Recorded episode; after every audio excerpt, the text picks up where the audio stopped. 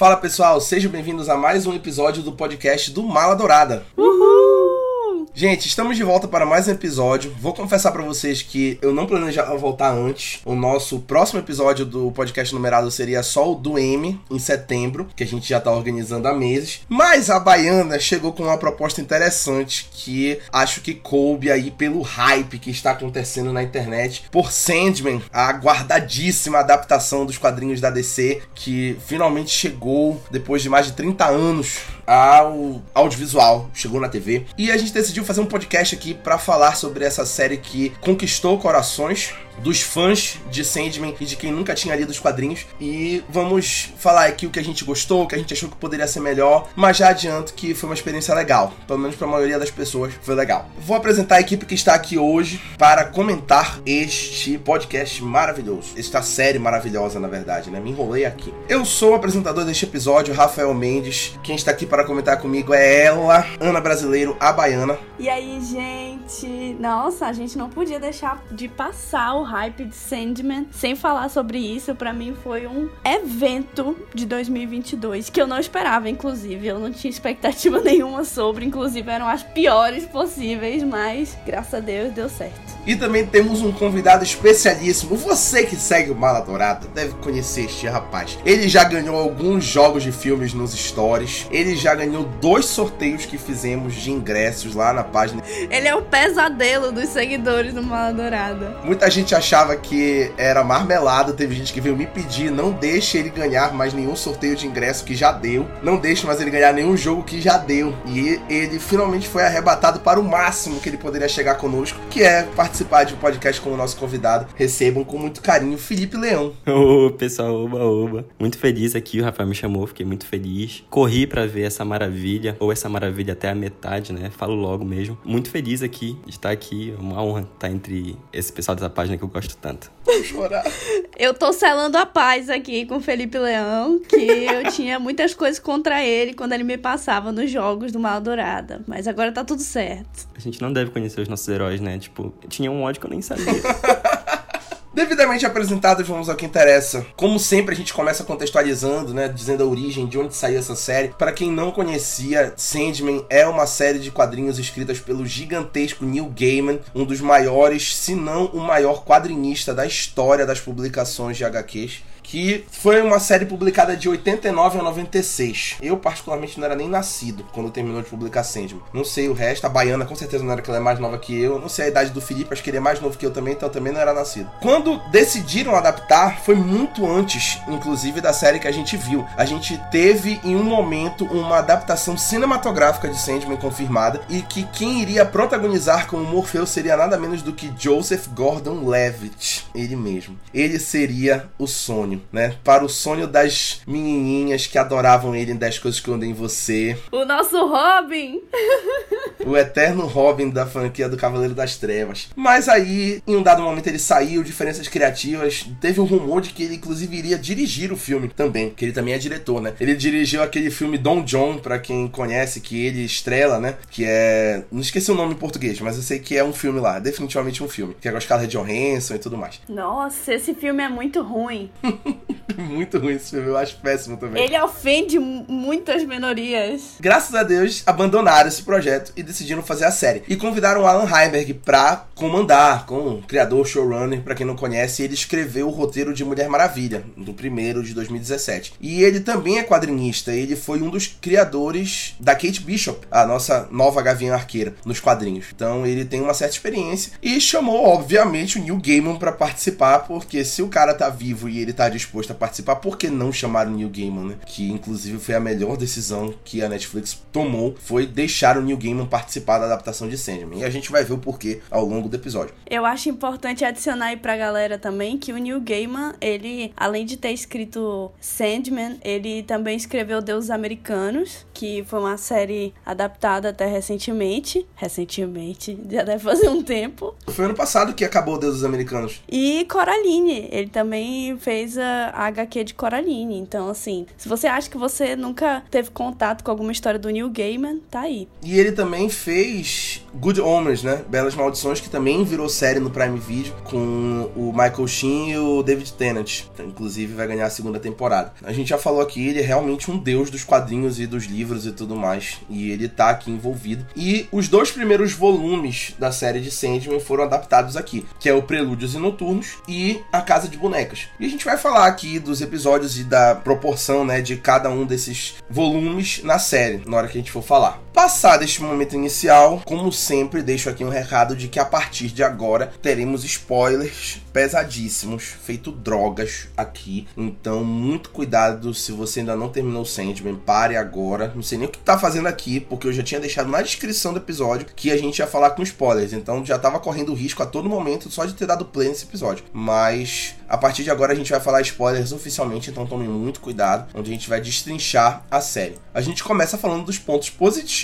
e para mim, o ponto mais forte da série é o Tom Sturridge como o nosso protagonista, Sonyo, Morpheus, Sandman, ele foi sensacional. Foi a melhor escolha que poderia ter sido feita para protagonizar essa série. Cara, o Tom Sturridge, ele nem é um um ator muito, assim, famoso, né? Ele nem fez tantos trabalhos, pelo menos eu nunca tinha ouvido falar dele. E, pô, pegar essa responsabilidade de interpretar o Sandman, que é de uma obra considerada inadaptável, é uma puta responsabilidade. Eu achei que ele mandou super bem, mas eu também senti que ele evoluiu com os episódios, sabe? No final da série eu já acreditava mais nele como Sandman do que no início, assim. No início eu tava meio que me adaptando ainda ali, aquele personagem, ele era meio estranho estranho e tal. Meio emo demais para mim. Gosto muito do Tom Sturridge também nesse trabalho, porque eu não conhecia o trabalho dele antes. Eu acho que ele passa muito bem essa vibe do Morpheus. Ele é muito frio durante toda a temporada, nas duas partes, nos dois arcos. Ele tem uma frieza, mas não é aquela frieza de falta de conteúdo, sabe? É uma frieza que ele também tem um bocado de contradição e eu acho que ele é o ponto forte de toda a temporada. Eu acho que ele se mantém excelente do início ao fim. Eu vejo essas contradições dele do primeiro episódio até o último episódio contradições que eu digo mais como personagem mesmo, nas atitudes dele, e eu acho que ele, nossa, eu achei ele excelente. É isso que tu falaste, foi muito interessante, né? Ele realmente pegou a frieza do personagem, que é um personagem muito frio e que ele vai amolando ao longo da história. Né?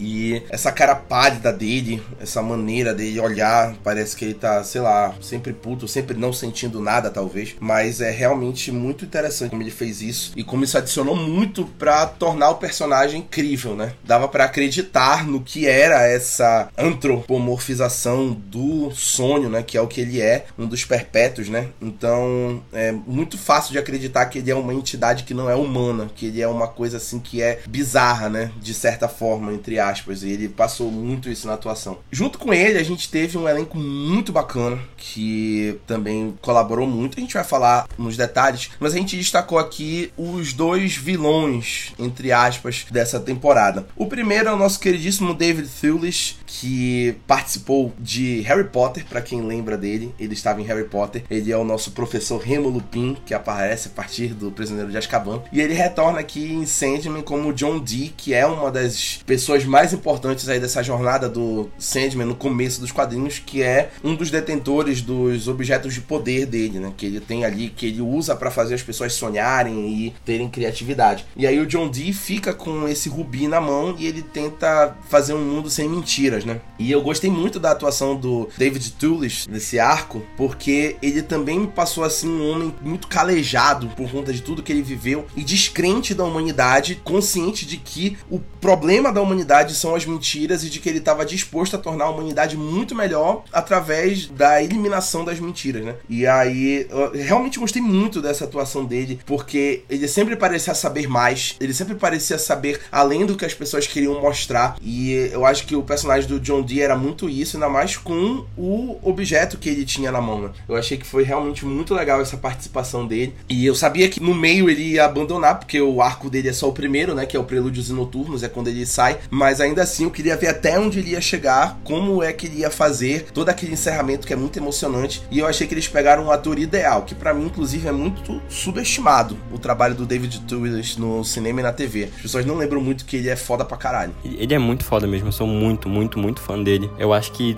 no episódio 4 e no episódio 5 ele faz um trabalho espetacular. Assim. Tem uma hora que o Tom Sturridge dá um passo para trás, que é no episódio 4 e no episódio 5, para ele brilhar. E ele brilha muito. Queria ter visto um pouco mais dele, um pouco mais do que as ações dele refletiram. Ele é o pilar ali naquele episódio 5, que tem uma aula de montagem também, eu acho espetacular esse trabalho dele eu não sabia. Na verdade, a gente não tinha muito o que esperar, né? Mas eu achei que esse formato de pegar duas HQs e botar na mesma temporada, e aí ficaram duas temporadas dentro de uma, não sei, me causou estranhamento. Não estou acostumada com isso. então, o Felipe até comentou no início do podcast, acabou que a primeira trama, que é a que gira em torno do John Dee como antagonista, ficou muito mais interessante do que a segunda. E eu acho acho que se dá muito por conta desse personagem. Então ele mandou muito bem, assim, eu acho que é um personagem que conseguiu trazer pra Sandman, pra série, a parada mais filosófica também. Foi ali que começou, né, antes do episódio 6, no caso, no episódio 5, aquela parada mais filosófica. Todo aquele episódio que se passa no café. Cara, que episódio foi aquele? Eu fiquei, tipo, eu fiquei, assim, muito tensa, a montagem dele foi muito boa e, e ele também carregou pegou super. Eu achei que, enfim, eu achei que o personagem era muito, muito doido e eu curti muito. A Ana, eu falo Ana ou Baiana? Ah, a Ana. não, é que você chega assim, eu falo Ana, olha, não sei o que, não me chama de Ana. Se eu falo, a Baiana, nossa, que entrosa. Pode me chamar de Baiana, não tem problema. É, a Baiana tava comentando.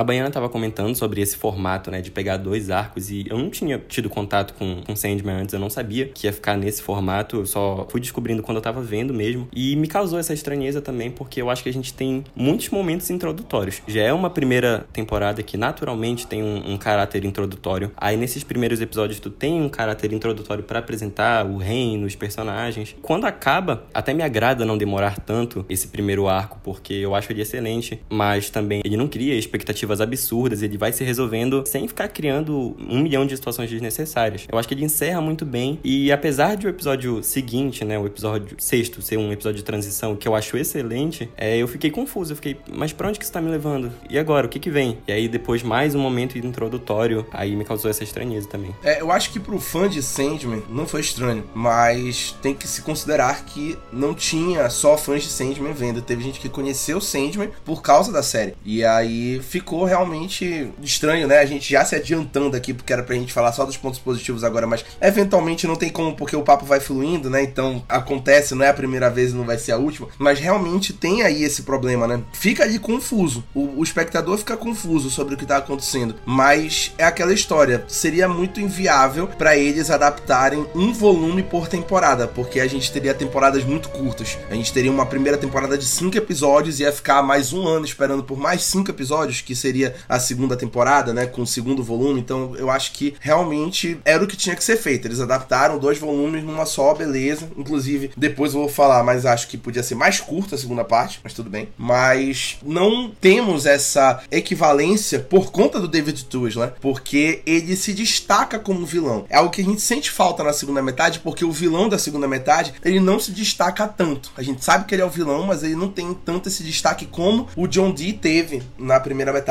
E a atuação do David Toulouse foi realmente definitiva ali para fazer esse sucesso, né? Da primeira metade, como a gente tá falando aqui insistentemente. Como a gente falou, na segunda metade a gente tem outro vilão, que ele já aparece desde o primeiro episódio, mas ele não se consolida como um vilão de fato até chegar na segunda metade. Que é o nosso queridíssimo Coríntio, um dos demônios que fogem do sonhar, que é o reino do nosso querido Morpheus, e que é interpretado por ninguém menos do que Boyd Holbrook, que para quem não conhece já fez Narcos, ele era o Steve Murphy, protagonista das duas primeiras temporadas, e também fez Logan Logan é o Donald Pierce, que ele também fez lá, que tá crescendo aí em Hollywood, fazendo cada vez mais papéis. Fez aquela bomba daquele Predador mais recente, antes do Predador A Caçada, que a gente ignora. E que ele atuou muito bem como Corinthians, porque o Corinthians é um personagem malandro, né? Tu consegue perceber desde o primeiro episódio que ele é muito malandro. E o Body Holbrook, ele passa essa malandragem do Corinthians, de que ele tá sempre aprontando, sempre manipulando as pessoas para que elas ajam da forma que ele quer, para que só ele ganhe no final das contas. Vocês sabiam que ele já esteve noivo da Elizabeth Elizabeth Olsen. Eu acabei de descobrir isso. Ele já foi noivo dela. É sério? Meu Deus, eu tô chocado.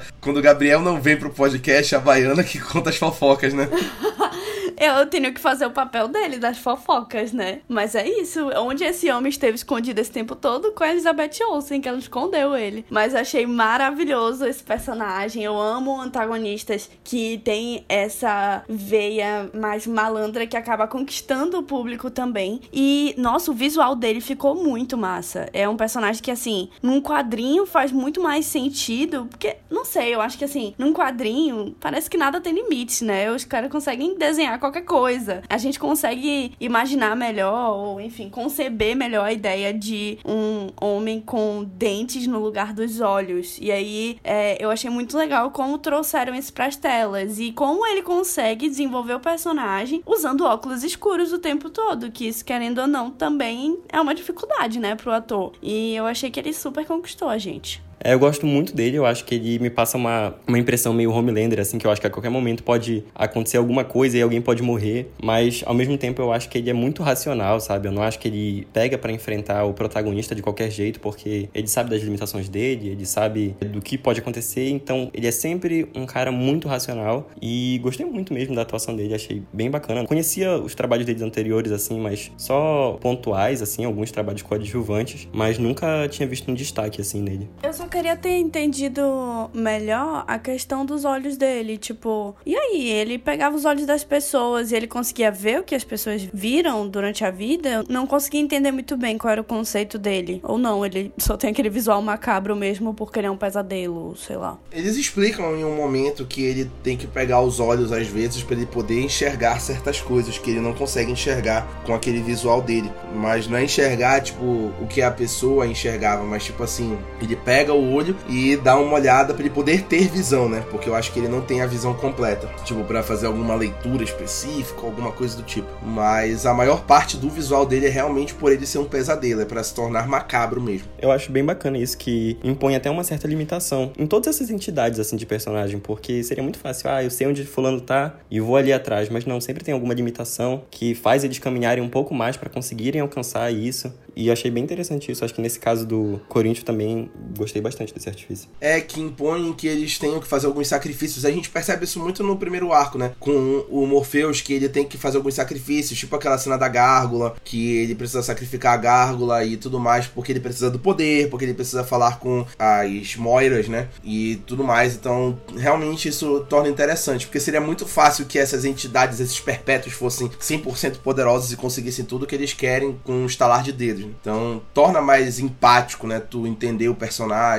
essas coisas, eu acho que realmente faz diferença. Eu coloquei o elenco aqui não só para falar bem de outros atores do elenco, que não são esses três que a gente acabou de falar, mas para falar também da escalação de elenco que eu achei que foi muito pontual em Sandman, com todos os personagens. Eu achei que eles escolheram muito bem cada ator, cada atriz que iria interpretar os personagens. E eu começo falando, obviamente, da Johanna Constantine, que foi chamada pela pronúncia correta, de acordo com o New Gaiman, que é Constantine. É a primeira vez que falam assim num audiovisual, que é essa pronúncia. Fazer com que ela fosse mulher, uma Johanna ao invés do John, foi uma escolha do New Gaiman de mudar o gênero pra adaptação, porque ele queria usar a atriz que ele usou, que é a Jenna Coleman, que todo mundo conhece aí de Doctor Who, para quem é fã de Doctor Who, que ela foi uma das companhias. E foi realmente uma escolha excelente, porque ela foi realmente uma Constantine ali que é aquele personagem da DC que, porra, é adorável, né? Tu ama e odeia o Constantine ao mesmo tempo em todos os momentos. E aí é muito legal, achei que foi muito boa a escalação dela, eu gostei muito da personagem. Ela apareceu só em dois episódios, mas para mim já foi, eu já quero um spin-off dela. Vitória dos bissexuais, né, pessoal? Não podia deixar de falar aqui, mas eu, eu também adorei essa personagem. E eu esperava mais dela, eu esperava ver mais dela. Tipo, é isso, eu achei Sandman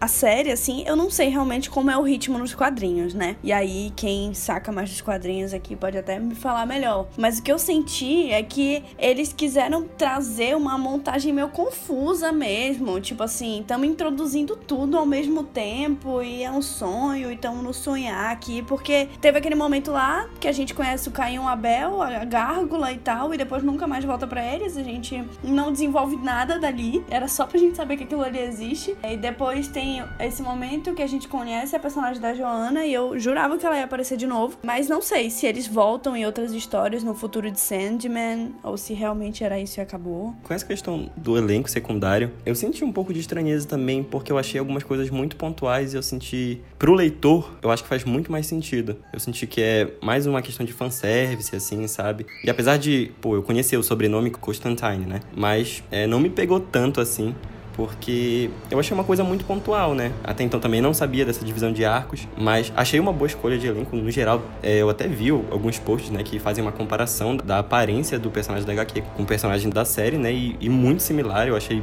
muito bem escolhido também. Eu acho que quem é fã há muito tempo dos HQs deve ter pirado. Mas eu senti um pouco essa estranheza desses personagens mais secundários, assim, deles serem extremamente pontuais, assim. Eu achei um elenco, não sei se majoritariamente, eu não consigo contar, mas muitas pessoas pretas no elenco. Isso foi algo que chamou minha atenção positivamente, porque a gente não vê muito isso nas séries, né? Bora falar a verdade aí. E assim, eu tava. Eu, eu fui pesquisar pra ver se a HQ também é tão representativa assim. E eu vi que é, né? Cara, que foda, assim. Foi escrito antes da gente nascer, sabe? E é uma parada que já trazia esse grande ponto da representatividade.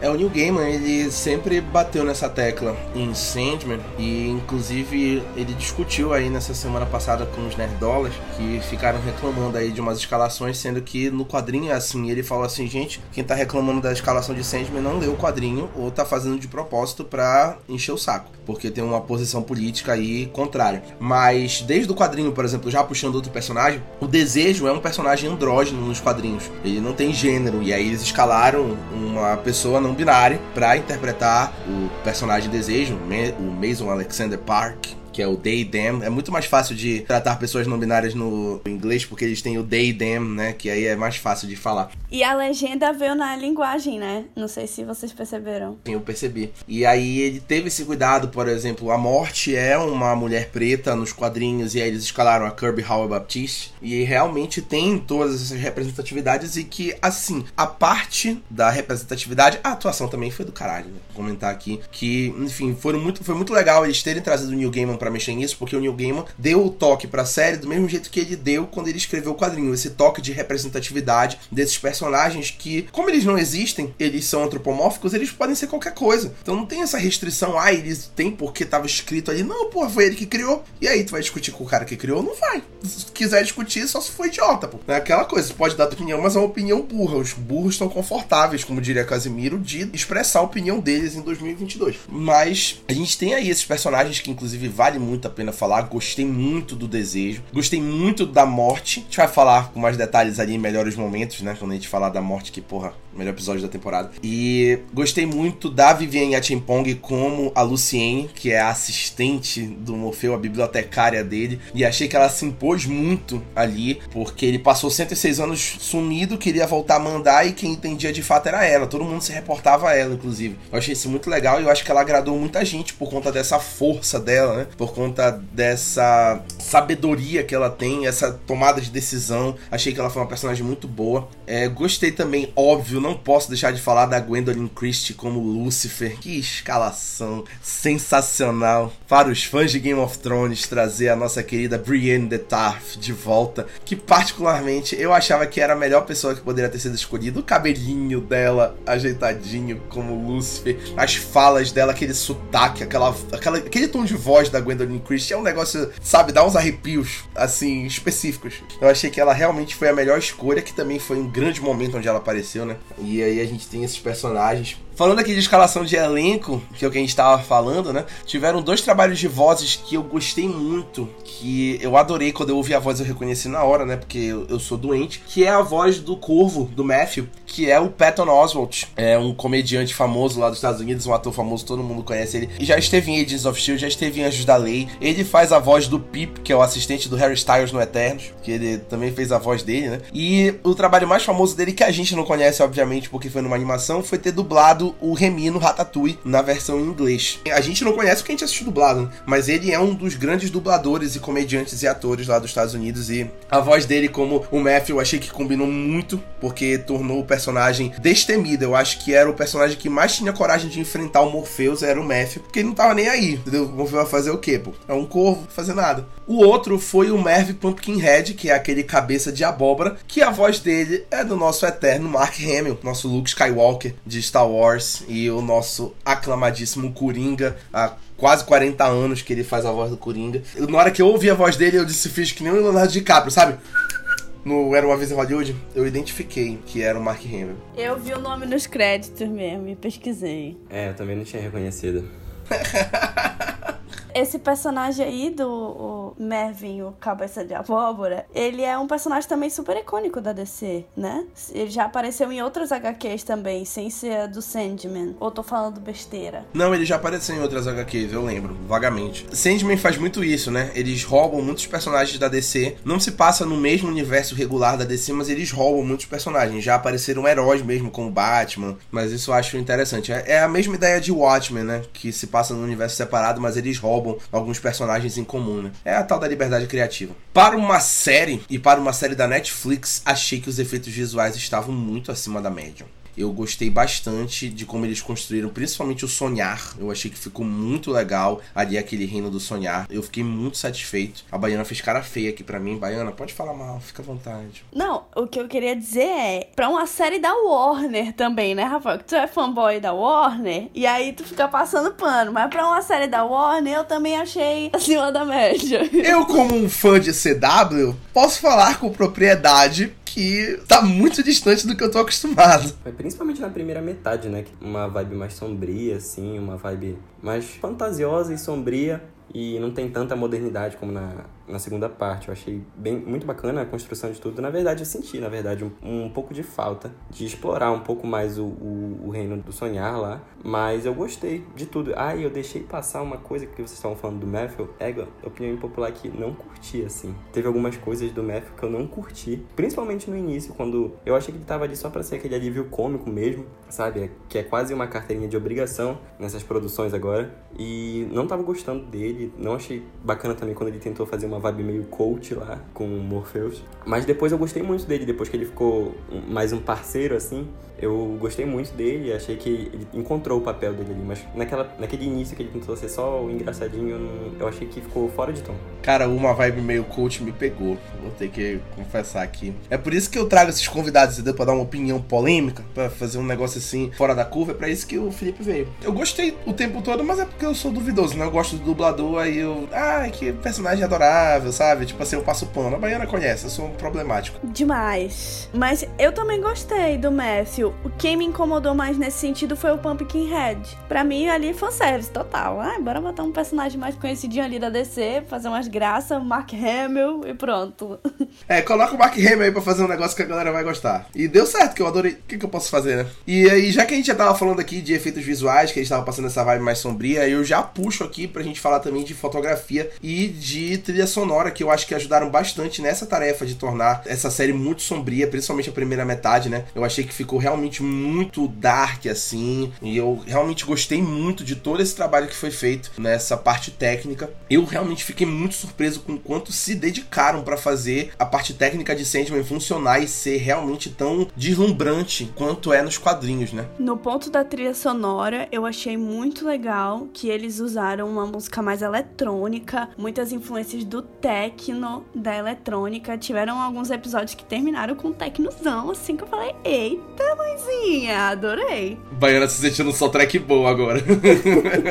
Todos esses aspectos, tanto técnico quanto narrativo, eles se destacam mais na, na primeira parte mesmo. O quinto episódio lá, que é o episódio da cafeteria, eu acho que a, a fotografia dele, o, o design de produção, eles são muito bacanas também, porque são vários núcleos que a gente tem ali É um ambiente limpo, sem muitas barreiras, mas a gente consegue separar por núcleo ali, a gente consegue acompanhar quase como se fosse uma coisa isolada, mas depois a câmera vai para outra, assim, num ritmo muito, muito bom, é, eu gostei, gostei muito mesmo. E tem uns enquadramentos meio bonitos, eu acho. Quando ele tá preso, naquele primeiro episódio, eu acho que tem uns enquadramentos muito, muito bonitos mesmo. É, é, é show de bola. Foi feito com cuidado, né? A gente pode perceber que eles tiveram muito cuidado, mesmo que eles tenham pecado que não é um crime, porque erros são cometidos, mas dá para perceber que eles tiveram muito cuidado na hora de adaptar, e que já puxa aqui o, o último ponto de pontos positivos, né, teoricamente, que é a adaptação fiel. Para quem leu os quadrinhos de Sandman, disse que estava realmente muito fiel aos quadrinhos, até nas falas dos personagens, que é, são falas idênticas ao que é dito nos quadrinhos, então a gente pode perceber que não foi feito, tipo assim, contratar um cara para ele adaptar um negócio do qual ele não entende, só para fazer, para ganhar dinheiro, audiência, engajamento ali, até começarem a falar mal porque foi uma merda, entendeu? Mas realmente foi feito com muito cuidado, eu acho que esse é um dos pontos principais que tá tornando o Sandman tão aclamado. É a adaptação, que foi muito fiel, e esse cuidado de quem tava por trás de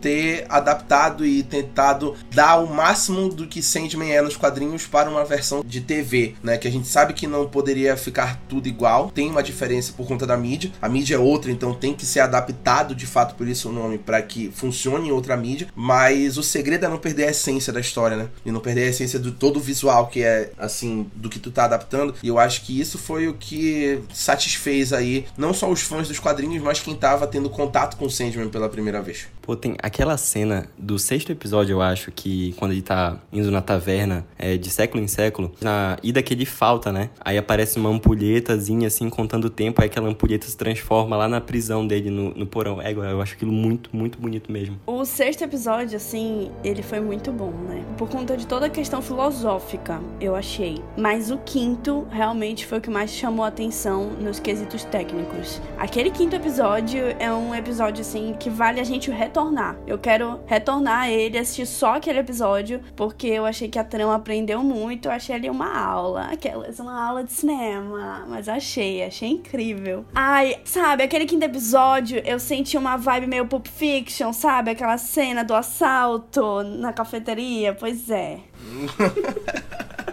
Ai, meu Deus do céu, a Baiana indicando Pulp Fiction pro cara que nunca viu cinema. a gente já tinha falado antes de alguns pontos negativos que surgiram na conversa, mas agora a gente vai falar mais especificamente. Para mim, a, a, aqui o time deve ter outros pontos que podem citar, além dos que já citaram, mas para mim o principal problema foi a segunda metade. Os episódios 7 até o 10, que encerram a temporada, que é a adaptação do segundo volume, que é a Casa de Bonecas. Que, para mim, eu acho que eles perderam muito do ritmo que tornou o Sandman interessante na primeira metade da série. Dava gosto de acompanhar desde o primeiro episódio todo aquele ritmo, aquele frenesi, aquele negócio de estar tá conhecendo algo novo. E o próprio protagonismo do Morfeu e do John Dee, dos dois lados, como a gente falou, eles foram muito bem equilibrados ali como herói e vilão na primeira metade. Só que quando a gente passa para essa segunda metade, a gente sente muito porque o Morfeu sai muito de cena nessa segunda metade. E ao mesmo tempo, o Corinthians não consegue destaque o suficiente como vilão. Porque às vezes o vilão sai um pouco de cena, mas aí o, o herói compensa e vice-versa. E aí a gente tem muito destaque numa personagem nova, que é a Rose Walker, que na minha opinião eles não conseguem construir a Rose com tanta atração, tornando ela tão interessante quanto foi conhecer o Morfeu, quanto foi conhecer o John Dee, o Corinthians e tudo mais. E a gente sente um pouco, na minha opinião, essa diferença, assim, essa mudança e a posição que o Morfeu toma nessa segunda metade. E para mim, um ponto que poderia melhorar é eles reduzirem um episódio, talvez nessa segunda metade. Se eles fizessem uma temporada com nove episódios, acho que ficaria mais dinâmico. Eles reduzirem esse a Casa de Em três episódios, acho que tornaria melhor, porque em alguns momentos eu sinto que eles estão arrastando um pouco ali no episódio 7, episódio 8, apresentando a Rose, a questão dela com o irmão dela. Eu tava assistindo com meu irmão e a gente ficou assim, porra, deu uma mudada. No que tava até o episódio 6, deu uma mudada muito brusca. Eu senti que realmente eles deram uma arrastada e assim, eu imaginava que eles iam aproveitar esse tempo para poder chegar a alguma conclusão em relação a todo esse rolê do Vortex, né? Do vórtice, que era a Rose Walker e enfim. E na realidade, assim, ah, você é um Vortex. O que, que isso quer dizer? Nada. Você precisa morrer e senão o mundo vai acabar. Então, assim, um negócio que não fazia sentido algum, que depois a gente descobriu que foi o irmão dele que fez a parada, né? Eu senti que o final foi anticlimático, sabe? Apesar do desejo ter aparecido e eu ter gostado disso, mas eu senti um anticlímax, assim, que a gente não teve resposta, não teve nenhuma conclusão. E eu não sei, é, é isso, né? Mais uma vez, eu não sei se os quadrinhos são assim também, se as coisas são porque são e pronto. É, mas eu esperava mais desse final. Essa parada do vórtice, eu acho ela até legal, sabe? Mas só, só, na verdade, a parte que eu acho bacana dela é a parte final, assim, porque ele fala que não tem jeito. Ele demonstra claramente que aquilo é uma coisa desconhecida para ele, é uma causa desconhecida para ele. Como é desconhecida para ele, ele vai ter que matar ela. Ponto. Eu acho que nisso entra muito essa questão de toda a hipocrisia, porque eu acho o Sandman personagem muito hipócrita, sabe? Eu acho ele com um ego absurdo, porque ele fica nessa de eu quero o melhor da humanidade, eu tô aqui para servir eles. Mas quando o cara fala que ele quer a amizade dele, ele fala como você ousa falar que eu quero a sua amizade, sabe? Tipo, como é que tu pode me comparar? Como é que tu pode achar que a gente vai ter uma relação de amizade assim, sabe? Quase pondo ele de igual para igual. E eu acho que entra tudo nessa questão do ego dele, sabe? De se achar superior, porque eu acho que ele demonstra isso em todos os momentos, sabe? Se ele quisesse o bem da humanidade, ele não teria agido daquele jeito contra a, a bibliotecária lá, sabe? Porque ela se esforçou muito e ela deu o máximo dela ali. Mas ele foi sempre é, agindo contraditoriamente com ele. Só que eu acho que é mal executado, porque eu acho que essa segunda parte ela entra muito genérica, assim. Eu acho muito geral. Eu acho que ah, é, é o escolhido que ele não, não deu, sabe? E aí ele poderia ter morrido, mas aí entrou outra pessoa para ficar no lugar dele, para fazer o sacrifício por ele e teve um final menos pior do que poderia ter sido. Então eu acho bem genérico mesmo, acho bem repetitivo. E é isso para mim a segunda parte, sabe? Eu gosto do personagem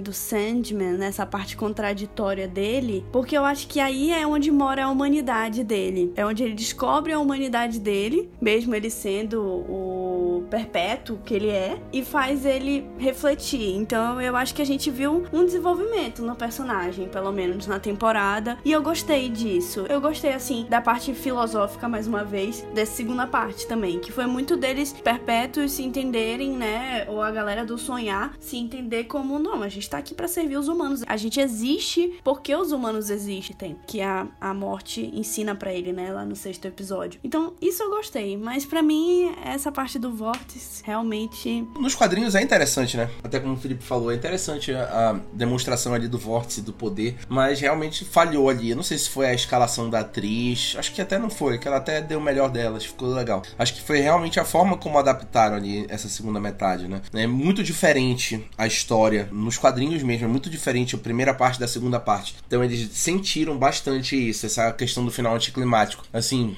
parece que a temporada terminou de fato no episódio 6. E esse, esses quatro últimos episódios foi só tipo um complemento para deixar um gancho para um conflito com o Desejo, um conflito com Lúcifer, né, para segunda temporada, para poder chegar lá, mas acho que realmente ficou muito a desejar, né? Deu, deu uma fracassada aí para mim nessa segunda metade. E, assim, não tiro o mérito de todo o sucesso ali, especialmente dos seis primeiros episódios, mas aí a gente fica assim que poderia ter sido um pouco melhor. Posso falar só de mais um pior momento que eu, que eu achei ruim? Foi uma coisa que eu senti, assim, em, em toda a temporada, que eu senti que esses eventos, eventos marcantes, principalmente os eventos que tinham uma capacidade mundial de desastre, eu não senti que eles foram muito bem abordados, sabe? Ah, lá no início, quando ele ficou 100 anos preso, sabe? Deu uma pincelada um pouco no que aconteceu na questão mundial, várias crianças dormindo e tudo mais. E beleza, tem até uma repercussão lá pra frente do que gera o vórtice, né, e tal. Mas eu achei pouco abordado, sabe? Eu achei é, muito superficial. A, para mim, pior ainda foi a questão do Rubi eu achei que se resumiu a uma cena final ali do Morpheus naquele episódio, é, numa rua com um carro pegando fogo, sabe? A gente ficou sabendo da situação mundial só por umas manchetes de noticiário e foi isso. Deu 10 segundos de episódio, que foi a troca do episódio 5 pro 6 apareceu ele e a morte ali passeando pela rua, como se nada tivesse acontecido, como se o mundo todo não tivesse sido assolado por um bocado de violência, por onda de violência. E foi isso, sabe? A mesma questão do, do sonhar também. Ai, tá despedaçando o sonhar, mas a gente só fica restrito a ver essa essa, essa destruição naquela sala lá do trono, sabe? Eu achei que ficou umas coisas bem localizadas, assim, bem restritas, que podiam ter sido exploradas de uma forma mais macro. Por exemplo, eu acho que quando ele sai, né, da prisão dele lá, do Roderick Burgess, a gente pensa que ele vai tentar tomar conta ali do que tá acontecendo, né? Mas ele só, tipo assim, vou atrás dos meus objetos. Então, é isso aí. E, tipo, você não fala muito sobre como ficou o mundo de fato, né? O que, que aconteceu ali, como é que ele ia consertar aquilo, né? Tá certo que a gente sabe que ele precisava dos poderes dele, mas ainda assim, né? A gente esperava ver mais a cagada, a gente esperava ver mais como estava. Chegamos no momento que a gente mais aguarda todo o podcast, que é para falar dos melhores momentos de fato, os pontos onde a gente mais gostou, que a gente ficou assim, caralho, que nem o Martin Scorsese. Isso é cinema. A gente ficou assim. Começa já no primeiro episódio com a cena da fuga do Sandman da prisão do Roderick Burgess, que para mim o episódio todo foi muito bom. Esse esse primeiro episódio foi sensacional. Foi um excelente piloto para quem tava começando aí na série te deixa muito interessado em querer maratonar tudo de uma vez e ver até onde vai. Mas essa cena final do Sandman fugindo da prisão, colocando todo mundo para dormir de novo, tentando ali, vendo como ficou o sonhar e percebendo que ele precisa ir atrás dos objetos, eu acho que foi uma cena muito satisfatória que já mostrou ali a extensão do poder dele, né? O que ele é capaz de fazer e deu ali uma empolgação. Caralho, a giripoca vai piar, meu irmão. É, é basicamente isso. No segundo episódio, já em seguida, eu gostei muito também do encontro entre o Morpheus e as Moiras. Quando ele conversa com as três ali, que elas falam para ele onde tá os objetos. Eu acho que a fotografia nessa cena foi sensacional. Um vazio no nada, tudo escuro. E cada vez que a câmera trocava, ou que vinha uma Moira falando, sempre trocava elas de posição. E era muito singelo. Tu tinha que prestar muita atenção que elas estavam trocando de posição o tempo todo, porque senão tu ficava, não, não era a mesma mulher que tava na frente, agora não. Ele ficava trocando o tempo todo. A agonia do Morpheus de querer saber que ele mesmo se esqueceu da regra, que é uma pergunta para cada oferenda que ele faz, uma pergunta para cada moeda. Então, tipo assim, tu vê que ele vai aprendendo a perguntar melhor a cada pergunta que ele faz. A primeira pergunta é muito vazia e a última pergunta é mais abrangente, porque ele percebe que ele não tá perguntando o suficiente, que sempre falta uma informação. Eu achei que foi muito interessante essa cena também. Eu achei muito massa essa cena, até porque eu acho que um grande ponto de Sandman é misturar mitologias, né? Então, quando eu vi o momento das três bruxas lá, eu lembrei muito da cena de Percy Jackson, que são as três personagens também, né? Que elas entram naquele táxi maluco e tal. E com certeza Sandman deu de 10 a 0 aqui, né? Mas sem comentários. Ainda bem, sem comentários. Acho que vocês já falaram tudo dessa cena. Assina embaixo. Logo no terceiro episódio, eu também pontuo aqui Morpheus e Johanna Constantine, como a gente falou. Acho que eles tiveram uma ótima interação, uma ótima química. Deu gosto de ver, poderia ter aparecido mais. Toda ali a questão da Johanna com a ex-namorada dela, acho que foi muito profundo ali para ele entender ali mais sobre a humanidade, né? Tu vai vendo que ele vai entendendo mais aos poucos sobre a humanidade, porque ele via muito de um pedestal, né? Como o Felipe falou, é muita hipocrisia dele, ele vê muito de um pedestal e querer entender a humanidade humanidade, como se ela tivesse que servir a ele, enquanto depois ele entende, né, no tal do episódio 6, qual é a função dele de fato. Eu acho que esse episódio já ajuda muito nessa questão. E eu gostei muito da atuação da Jenna Coleman, gostei muito da personagem, de como eles concluem todo esse arco, achei que foi muito interessante. Um dos grandes momentos, Morpheus contra Lúcifer. Duvido, meu pau no teu ouvido. Aquela clássica discussão, que foi uma discussão de sagacidade, né? Já temos vários memes na internet, né? de dessa batalha. Dos Rei Deu memes maravilhosos, com certeza. memes cena. maravilhosos, né? Toda a sequência, mas falando da cena em si, eu acho que foi uma cena muito bonita também. Todo o reino do inferno, como ele foi retratado, foi muito bonito, mas essa cena, dessa luta deles, que tu esperas que é uma luta física, uma luta de poderes, mas na verdade eles estão fazendo ali uma luta de inteligência, né? Quase o visão contra o visão branco, né? O navio de Teseu. É uma luta intelectual, né? Um negócio assim muito interessante interessante. Eles vão falando, mostrando, tipo assim, elementos da Terra, elementos da vida que são mais poderosos que o outro, né? Tipo uma cadeia alimentar, era uma batalha mesmo de inteligência. Pô, é muito isso, né? É quando o cara lá escolheu para ser o campeão dele, Lúcifer, eu falei, meu Deus, eles vão sair na mão. Aí fiquei nervoso, né? Aí começaram lá com esse negócio de, ah, eu sou um guepardo. Aí eu, é, bacana. E aí foi mudando, foi tomando maiores proporções e, e foi tudo muito bonito assim, né? Eu, eu não, não gosto tanto de uma coisa meio melodramática, mas nesse, nesse aspecto eu achei muito bacana. Ele ali já quase totalmente derrotado. E aí a minha única ressalva é a vibe coach ali naquela hora, mas quando ele puxou aquela, eu fiquei, não acredito que ele meteu essa. Não tem, ganhou, ganhou. Dê pra ele, dê pra ele. Foi aqui em casa, foi assim, quando ele falou, eu sou esperança, eu e meu irmão, a gente já se levantou em pé, batendo palma. O cara levou, não tem jeito. Mata então, quero ver. mata, mata, quero ver matar a esperança. Mata, filha da puta, mata! Olha, Rafael, a gente tem que fazer uma sessão dessa aí na tua casa, viu? Porque deve ser hilário vocês dois assistindo essas coisas. É do caralho, a gente não leva nada a sério, pô. A gente se levantou em pé. Ei, no dia, todo mundo viu foto. Ano passado a gente se vestiu de terno e gravata pra assistir o Snyder Cut, pô porra, quando lançou. A gente, a gente terno e gravata na sala pra assistir o Snyder Cut, te juro, 4 horas da manhã, nós dois sozinhos na sala, no meio do lockdown. É, eu só doidice aqui em casa. Ai. Acabou meio-dia. Isso mesmo. Episódio 5, já falamos extensamente, mas vamos mencionar de novo. O Morpheus contra o John Dee. Naquela cena final, quando o John Dee acorda na mão do Morpheus gigante. Porra, eu bati palma de novo nessa cena. Eu me levantei e bati palma de novo. Foi do caralho. Foi muito do caralho. E assim, a gente espera que quando ele quebra o Rubi, porra, vai vir o poder todo pra ele. Aí fudeu. Só que volta pro Morfeu, caralho, que viradinha singela, né? Que o poder volta pro dono dele de verdade, né? É tipo o Thor, Thor, você é o deus do martelo, é a mesma ideia, né? Pode perceber que é a mesma ideia. Quem foi que fez melhor? Foi o Thor ou foi o Morfeu? Fica aí a dúvida. Ai, Rafael, pelo amor de Deus. é claro que foi o Thor. Óbvio, porra. claro.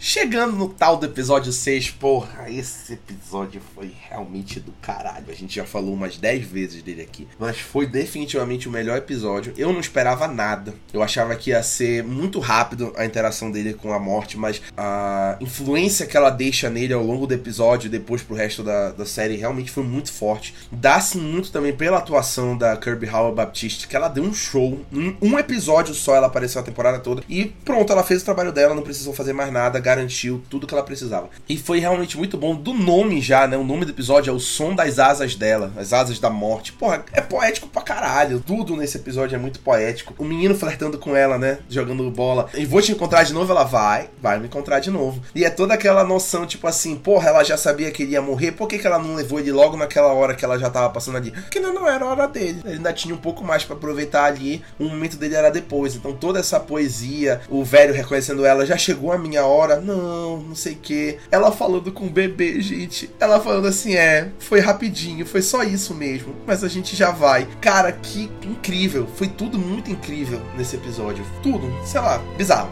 Eu acho que poético é a palavra perfeita para descrever, Rafa. Foi um episódio que me tocou muito. Todo esse tema que envolve morte me toca muito. E eu amei. O fato também da personagem passar uma energia tão plena, tão em paz. Ela, assim, a atriz conseguiu incorporar uma personagem tão tranquila, tudo que. Todos os assuntos que eles abordam, ela continua com uma afeição plena, com é, palavras tão sábias. Ai, foi por tudo. E eu achei incrível a interação entre ele e o cara que não morria, né? E o cara que ele via a cada 100 anos. Eu fiquei, meu Deus, coisa maravilhosa. Valeu a temporada toda. E eu queria fazer um pacto desse. É, também. Só isso mesmo. Desculpa. Achei bacana como ela foi apresentada, né? Porque não lembro se no episódio tem alguma frase, tem alguma hora que alguém chama ela de morte, ou se ela se chama de morte, porque, tipo, não tem isso no episódio e, e fica tão óbvio, né? Fica uma coisa tão natural, assim. Primeiro a gente vê ela, quer dizer, eu, né? Que eu não, não, não tinha conhecimento de HQ, quando vi de conversando ali no banco, não sabia que ela era uma perpétua e tudo mais. E o jeito que a gente descobre que ela é a morte ali, sabe? Eles caminhando, tudo tão suave, assim, tudo tão calmo. Pô, quebrando estereótipo, né? Porque porque, ai, a morte deve ser não sei o que, deve ser a criatura mais feia dos perpétuos, deve ser o um monstro, deve ser o mais temível e isso e aquilo. E não, sabe, um tão fofa. E aí Gostei muito de todo esse episódio, gostei da parte da interação da taverna, porque eu acho que, de novo, ressalta esse negócio que a Baiana até falou, que eu acho que é, um, é o ponto forte, assim, do, do Morpheus, que é esse ego dele, esse negócio, dessa hipocrisia dele. Eu acho que é por isso que muitos irmãos ali têm um, um, um certo ranço dele, porque ele se acha superior. Muitas vezes ele fala que não, que ele tá ali para servir a humanidade, mas um milhão de vezes ele demonstra que ele tá pensando mesmo ali nele, E é isso. É, isso foi realmente muito bonito. Eles tratam a morte com a naturalidade, né? Porque todo mundo tem essa visão de que a morte é a coisa mais feia que pode acontecer, mas a forma como ela se porta, a naturalidade dela, mostra que a morte é algo natural, é processo da vida, né? Todo mundo chega lá eventualmente e é muito bacana ver como eles retratam essa personagem que é tão delicado, né? É aquela fala que ela diz que eu tava aqui quando a primeira pessoa nasceu e quando a primeira pessoa morrer, vou desligar as luzes e vou embora. Quando a última pessoa morrer, né, no caso. É realmente muito profundo, eu acho muito bacana. E para encerrar, acho que vale a pena falar aqui, nos quatro últimos episódios a gente não tem muitos momentos de destaque assim que, porra, realmente merece falar, mas gosto de falar sobre o encontro do sonho com o desejo. Logo no final do último episódio, achei que foi muito boa a interação deles dois, desses dois personagens, que a gente já antecipa aí que vai ter um grande confronto entre eles, ainda mais porque o desejo é realmente determinado ali, tá com um plano, né? O Felipe falou, os irmãos dele não gostam muito dele, e aí a gente vê aí que vai ter onda. E queria deixar um comentário aqui, uma curiosidade, muita gente estava chipando esses dois personagens, e a Netflix precisou fazer um post hoje, gente, preciso lembrar vocês que o sonho e o desejo são irmãos, tá? Eu senti essa tensão também, que ódio. Bizarro, porque foi naquela cena que o Sônia puxou o cabelo do desejo, assim, de cabeça para baixo, os rostos, né? Tipo, ficou meio Homem-Aranha, né? A gente ficou olhando assim, eles de cabeça para baixo. E aí a Netflix precisou avisar, porque eu acho que já tava tendo fanfic, o pessoal no Pinterest, no Tumblr já tava é, fazendo desenho, ilustração, assim, fazendo Wattpad, eu não sei como é que funciona aí essa geração Z. Um negócio meio doido, né? A Netflix precisou dar um recado pra lembrar a galera. Mas que a cena ficou carnal, ela ficou. ficou. Ficou muito. Ficou muito. E o desejo é isso, né? Eu queria ter visto muito mais dele, inclusive, na série. Eu fiquei esperando mais e só me entregaram aquela ceninha final, eu fiquei arrasada. A pessoa que interpreta ele, mesmo Alexander Park, deu uma entrevista e disse que a parceira da pessoa viu aquela cena e ficou assim, nossa, que tensão sexual. E ficou também, né, num negócio, né, carnal, como o Felipe falou. E aí, Mason precisou avisar, nós somos irmãos na série, sabe? Tipo assim, eu acho que as pessoas esqueceram completamente, né, com essa cena. Mas foi muito bem feita. E aí, alguém do elenco até disse, todo mundo em algum momento tem uma tensão sexual com Tom Sturridge. Acho que é o tom de voz dele, a forma como ele fala, a forma como ele se porta, parece que ele cria uma tensão sexual qualquer interação na série com qualquer pessoa, dá pra chipar ele com qualquer um. Mas eu acho que isso faz total sentido. Eu, inclusive, a, a Joanna Constantine foi até uma personagem também que eu pensei que pudesse rolar alguma coisa. Mas assim, eu acho que faz total sentido o personagem do sonho, ele também evocar um pouco de desejo, sabe? Nas, nas interações. Porque o sonhar é o lugar onde o nosso inconsciente reina, né? Que, segundo Freud, aquelas. É, mas é, é, onde o nosso inconsciente reina e que o desejo não tem barreiras, então eu acho que também faz total sentido. E é uma coisa meio mitológica, né? E isso não é algo incomum em nenhuma mitologia que a gente vê assim. Quantos e quantos casos de maluquice aí a gente vê em, em irmão com irmão, irmã com irmã, mãe com irmão e mano. Inclusive o lançamento de Casa do Dragão tá vindo aí, pessoal. Já fazendo aqui o merchan, né? Deixando aí registrado. Falando do que Sandman será no futuro, não anunciaram até agora a segunda temporada, deve anunciar nos próximos dias. Mas o Alan Heiberg já confirmou que ele já está adaptando o resto de todos os volumes da série até o final e que ele planeja encerrar Sandman. Ele planeja adaptar tudo até o final e encerrar na TV também, na Netflix. E isso é muito interessante para a Netflix, porque a Netflix está com uma deficiência que ela já anunciou, que ela precisa de propriedades intelectuais para montar franquias dela, que ela tem essa dificuldade. Por exemplo, a gente vê que Prime Video está sobrevivendo exclusivamente de The Boys, né? Vai ter aí spin-offs e, e, tudo mais, está aproveitando e tá certo, porque tem muito do que se extrair daí. Disney, não vou entrar no detalhe, não preciso falar nada do, da propriedade intelectual da Disney, né? São todas praticamente. E a HBO é outra, que tem muita propriedade intelectual da Warner e tudo mais. Então a Netflix ela tem essa deficiência e aí ela tá nesse projeto de buscar propriedades intelectuais, ela teve umas tentativas como, por exemplo, o Army of the Dead do Zack Snyder, que ainda não foi muito pra frente, ele já tá até fazendo outro filme na Netflix. Cowboy Bebop também não vingou, já foi cancelado. E aí ela teve essas tentativas e ela tá agora com novos projetos, por exemplo, os projetos do Avatar, da lenda de Aang, que vai ter o live action, assim como One Piece, que também vai ter o live action que tá aí comentando, né? Talvez seja bom, não sei, mas é adaptação de anime no, nos Estados Unidos, então muito provável que seja uma merda. E Sandman foi um grande acerto, né? Assim, dentro do que a Netflix está habituada a fazer, foi um grande acerto. Então pode ser que a Netflix também tente montar aí, aproveitando que o Neil Gaiman tá na jogada e que ele pode dar a carta verde é, pra. Enfim, até misturei, né? Nem carta verde, é carta branca. Em inglês que é o Greenlit, né? Tô empolgado aqui. Talvez ele dê autorização para que explorem também spin-offs de Sandman, né? Que provavelmente a Netflix vai querer fazer o, como eu falei no começo, o spin-off da Johanna Constantine não está descartado. Pode fazer aí com ela como caçadora de demônios e tudo mais. O Morfeu fazendo uma participação. Então, é assim, pra Netflix foi realmente muito bom que Sandman tenha dado certo. Que ela vai querer montar e vai tornar Sandman o seu carro-chefe agora que, por exemplo, tá acabando Stranger Things, mas que vai ter spin-offs de Stranger Things que os irmãos Duffer já confirmaram, que eu não quero nem entrar nesse detalhe, que eu não quero saber que merda que eles vão fazer de spin-off de Stranger Things, entendeu? Eles fundaram um estúdio na Netflix para fazer produções de Stranger Things pra Netflix, é o Upside Down Studios. Vê se pode, velho. Meu irmão, vão estragar minha série. Um spin-off do Ed. O Ed foi a pior escolha. Todo mundo agora só se veste de. É o Fire Club.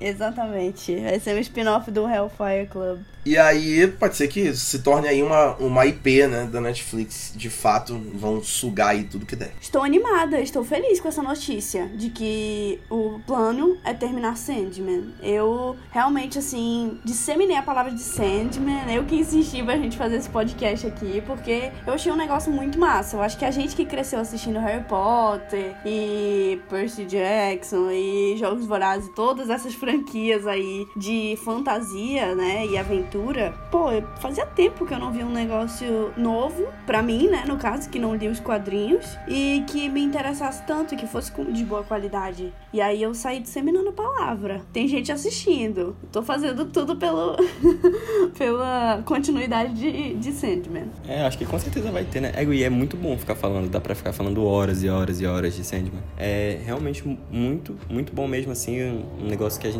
foi apresentado, que eu fui apresentado, que eu não conhecia. E fiquei muito grato quero ver mais temporadas, quero ver mais. Agora a gente tem que ver como é que eles vão estruturar, né? Essas próximas temporadas, como o Rafael tava falando, né? Não dava para lançar é, uma temporada de cinco episódios, depois, ah, dois anos depois, outra de cinco episódios também, não dava para separar os contos. Mas talvez se eles fizessem igual como eles fizeram com Stranger Things, sabe? Ah, lança uma temporada que contém dois contos. Uma com seis episódios, aí depois de um mês lança os outros quatro. Eu acho que talvez ficasse interessante, sabe? Aí e, ia deixar claro, assim, uma barreira. Barreira não, mas tipo, uma transição entre dois arcos. Cara, Felipe Leão mandou muito bem agora. Fez total sentido. É, mano, o cara ele veio pra, pra falar mesmo, né? Hablou mesmo. O cara hablou mesmo. Hablou mesmo. E assim a gente encerra o nosso episódio 60 sobre Sandman. Ficou um pouquinho grande, não tem problema. A gente tá falando de Sandman mesmo. O pessoal do Maladourada já tá acostumado, né? Os seguidores, os ávidos que acompanham, sabem que a gente não sabe falar pouco. Ainda chamou o Felipe, que o Felipe também fala pra caramba. Porra, combinou perfeito, né?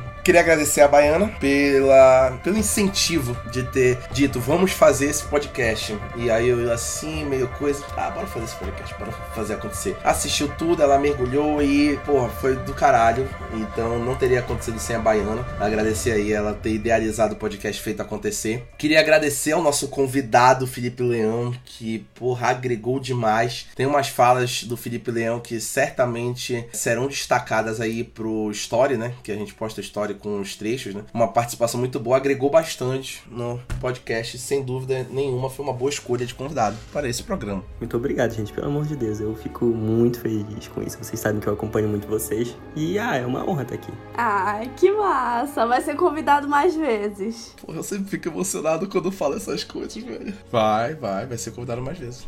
A gente conversa toda semana aí de filme, vê aí, pergunta a opinião do outro. Vai chegar uma hora aí que vai, vai coincidir de novo. Vou deixar os recadinhos de sempre, né? Pra quem acompanha sempre tem um recado no final. Fica ligado nas críticas aí que estão saindo. Teremos críticas muito importantes aí nos próximos meses. Se vocês estão sentindo falta das críticas da Baiana, ela vai escrever aí sobre os filmes do Harry Styles nesse ano. Ela já pegou essa cadeira para ela, já está confirmado. Ai, eu peguei essa responsabilidade, né? E se atuar mal, eu vou hablar mesmo, viu? Que fique dito aqui. Mas quando foi em Eternos na pré-estreia, a gente tava aplaudindo quando o Harry Styles apareceu. Não tamo nem aí, pô. É o Harry Styles, cara. Ele é transcendental. Foi o melhor momento do filme, né? Vamos combinar. Também fiquem ligados nos nossos programas de podcast, né? A gente teve Valkyries recentemente, vamos ter novos Valkyries. Se vocês sentiram falta da Baiana nos Valkyries, ela vai aparecer de novo. Que ela deu aí uma pausa ali pra Gabriele apresentar, mas ela está arrependida porque ela não gostou do resultado do Valkyrias. Olha a rivalidade feminina. A proposta ganhou como melhor comédia romântica pra elas, tu acredita? É, foi porque eu não tava lá, né, Rafael? Foi porque eu não tava lá, tu sabe? Os outros programas que vão voltar os episódios em breve, 30 minutos de soco, melhores piores filmes do mundo, Ohio. E como a Baiana antecipou, na semana que vem começaremos o Encena de A Casa do Dragão. Toda semana estaremos comentando A Casa do Dragão e com a mudança que estou anunciando aqui agora oficialmente para todo mundo, quem vai apresentar essa temporada é a Baiana, está confirmado. Ela vai apresentar o Encena A Casa do Dragão. Aí a nossa grande especialista de Game of Thrones do Mala Dourada, a cadeira é dela. A primeira de seu nome, a rainha dos ândalos, lá vem ela. É isso. Fique ligado nos nossos próximos conteúdos. Em setembro temos podcast do M, muito difícil esse ano. E até os próximos episódios do Maladrada e tchau. Tchau. Tchau.